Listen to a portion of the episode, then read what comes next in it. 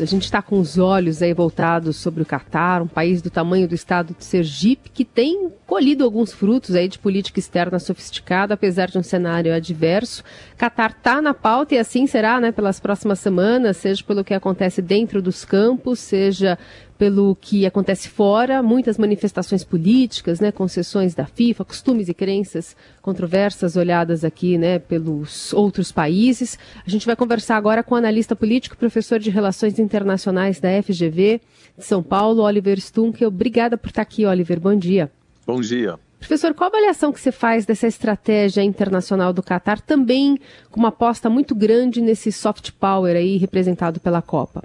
Sem dúvida, a, a, organização da Copa faz parte de uma estratégia de longo prazo. O Qatar organiza grandes eventos esportivos há décadas é, e isso faz parte de uma tentativa de se destacar no Oriente Médio. O Qatar é um país muito pequeno, é, no meio de grandes potências, um país que se sente vulnerável. Tem de um lado a Arábia Saudita, do outro lado o Irã, que são os, as grandes potências, mas até mesmo os Emirados Árabes são muito influentes.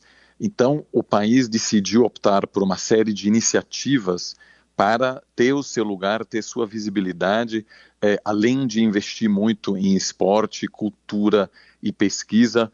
É, Doha, a capital, também é um lugar onde negociações de paz entre grupos que estão em guerra acontecem. Então, é, então foi no Catar, por exemplo, onde os Estados Unidos e o Talibã do Afeganistão negociaram por anos, é, porque havia poucos outros países dispostos a receber os representantes do Talibã.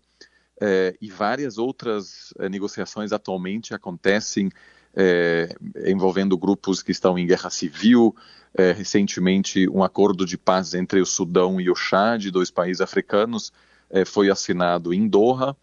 É, então, isso também é uma, uma, vamos dizer, das marcas registradas né, da política externa é, do Catar. E, além disso, é um país que busca ter alianças com vários é, atores internacionais, até mesmo atores que possuem visões muito diferentes. Então, é, Qatar é um aliado dos Estados Unidos, mas também é um aliado de grupos que são inimigos é, dos Estados Unidos, como o Irã, como o governo afegão, ou, por exemplo, o grupo Hamas, que tem uma influência bastante grande no Oriente Médio.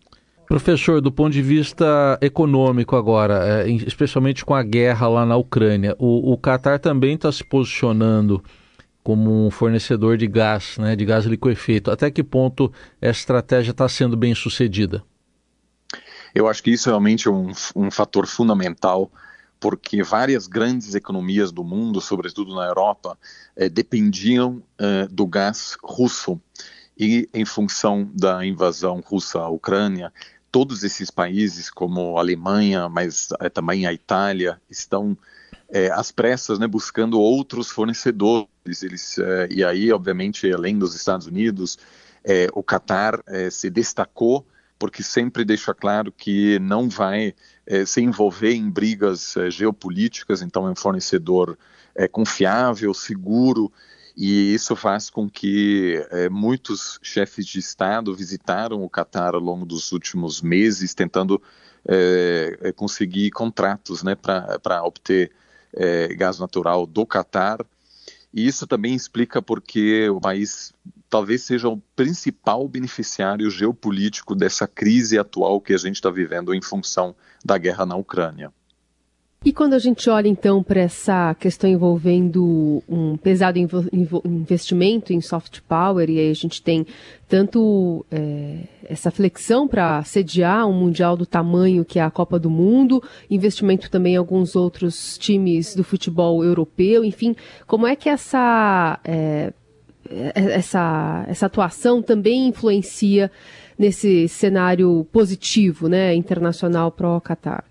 Bom, o Qatar é, é, entende há muito tempo que em algum momento vai ter que se preparar também para uma realidade é, em que energia fóssil não seja mais tão relevante, né? Uhum. É, é, evidente que em muitos países ao redor do mundo há uma transição energética.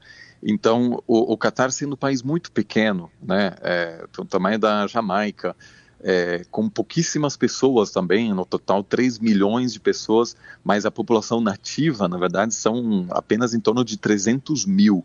Uhum. E aí o país disse, olha, a gente precisa virar um hub, um lugar importante para outras questões, sobretudo turismo, serviços, e daí vem essa aposta no esporte, é, que vai muito além do futebol. Isso envolve tênis, golfe, enfim, muitas outras atividades. E, e, certamente tem um grande impacto, eu diria que é, dos países no Oriente Médio, junto talvez com a, a Arábia Saudita, o Qatar hoje é um ator-chave no esporte internacional. E a Copa não será o último evento que o Qatar pretende organizar. Eu acho, inclusive, que pode haver uma tentativa do país é, se tornar país sede da, dos Jogos é, Olímpicos no futuro. Então, isso claramente faz parte de uma estratégia de longo prazo. Agora, por um lado, professor, tem essa visibilidade mundial até por uma certa vanguarda, né? É, como a gente está observando, mas também para alguns atrasos é, do ponto de vista religioso, por mais que se respeite as religiões, do ponto de vista trabalhista até, enfim, é, é uma exposição também negativa. Como é que o senhor vê esse equilíbrio aí? Bom, claramente a Copa também é, faz parte de uma tentativa de melhorar a imagem, né? Muitas críticas, mas é claro que também o país é, precisa entender que isso traz os holofotes, né? É como a, aconteceu em, em, em, vários países que organizaram Copas no, no passado, também vem críticas. Isso é, não é de agora. É, na Copa de 78, por exemplo, na Argentina, Houve também movimentos para boicotar, muitas críticas, é, porque foi um, um país, é, uma ditadura militar naquela época. É, então, a aposta do Qatar é que o, o a, a, capacidade de organizar os jogos, de se projetar como uma nação moderna, prevalecem contra essas críticas. E é sempre importante lembrar, né, apesar de muitas críticas são, são corretas, é, há muitos desafios internos envolvendo é, direitos humanos, direitos das mulheres, é, dos migrantes, da população LGBT. É, é, mas o Catar, é, de alguma maneira, comparando ele com alguns dos vizinhos, tem feito alguns avanços e, e, essa será a narrativa dominante de que, apesar dos, dos grandes desafios internos ainda, o país está aos poucos implementando reformas para lidar melhor com essa situação. Então também é uma visão estratégica para essa abertura, a, até para conseguir continuar tendo esse papel de ser esse hub.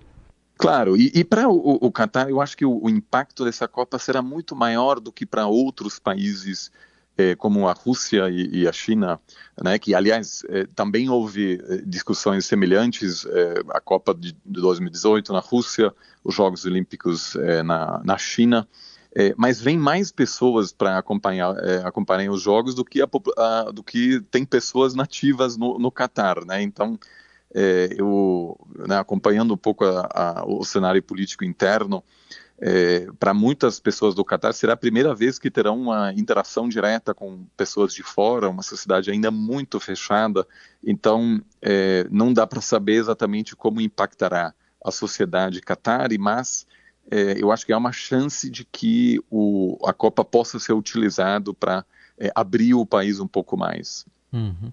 Muito bem, avaliação de Oliver Stunkel, analista político e professor de Relações Internacionais da FGV aqui de São Paulo. Muito obrigada pela conversa, professor. Até a próxima. Muitíssimo obrigado pelo convite. Um abraço.